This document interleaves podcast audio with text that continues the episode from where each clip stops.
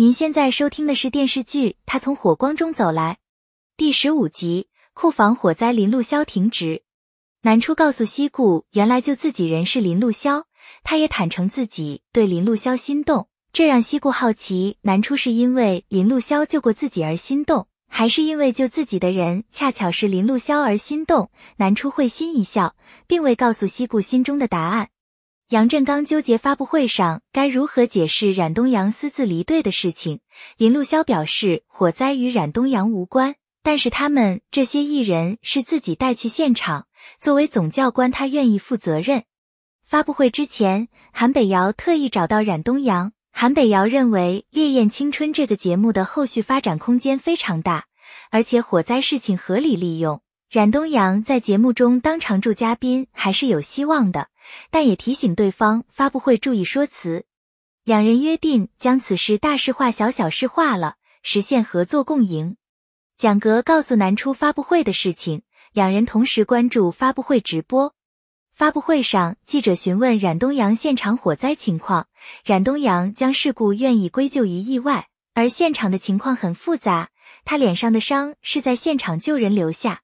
对于记者提出一人离开消防员独自行动的问题，冉东阳却将此问题归咎于特勤站没有及时发现问题，以及年轻艺人急于表现自己。他并没有否认年轻艺人是难出的问题，反而过分渲染自己在火灾中的表现。林路潇表示自己作为这次节目的总教官，他有不可推卸的责任。待事故原因查清后，会通知媒体，也会将事故原因一查到底。南初气愤冉东阳的无耻行径，发短信给林路潇表示不能让特勤站给冉东阳背锅。发布会后，韩北瑶指责冉东阳将责任推给了特勤站和南初，但是冉东阳并不承认，这让韩北瑶非常无奈。严代找到南初特意道歉，他非常反感冉东阳的所为，特意将此前录制的视频交给南初。视频中有冉东阳刻意营造灭火的内容，南初拥抱严代，感谢他的帮忙。南初将冉东阳撒谎的证据拿给韩北瑶看，他想要公开此事，但是韩北瑶认为当做没有任何事才是最好的处理方式。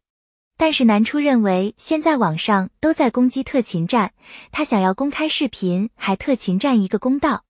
但是韩北瑶表示，一旦公开视频，节目面临停播，公司的损失和南初的未来都会很麻烦。南初目前最重要的是尽快功成名就，而不是借此事让冉东阳身败名裂。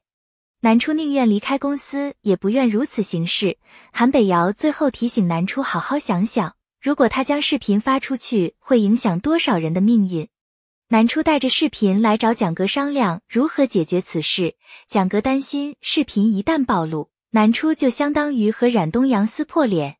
南初认为自己有责任让大家知道真相，大不了他退圈继续跳舞。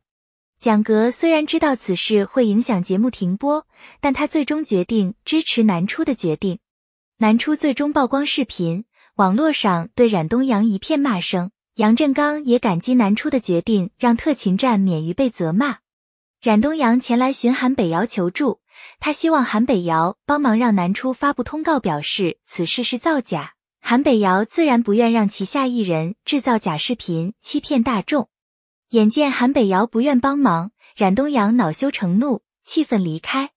韩北瑶为了减少公司的损失，让沈光宗发布通告，宣布北瑶娱乐退出《烈焰青春》。《烈焰青春》停播，林路潇前来梦舞社看望南初。他询问南初曝光视频是不是为了帮特勤站，南初表示大众有权利知道真相。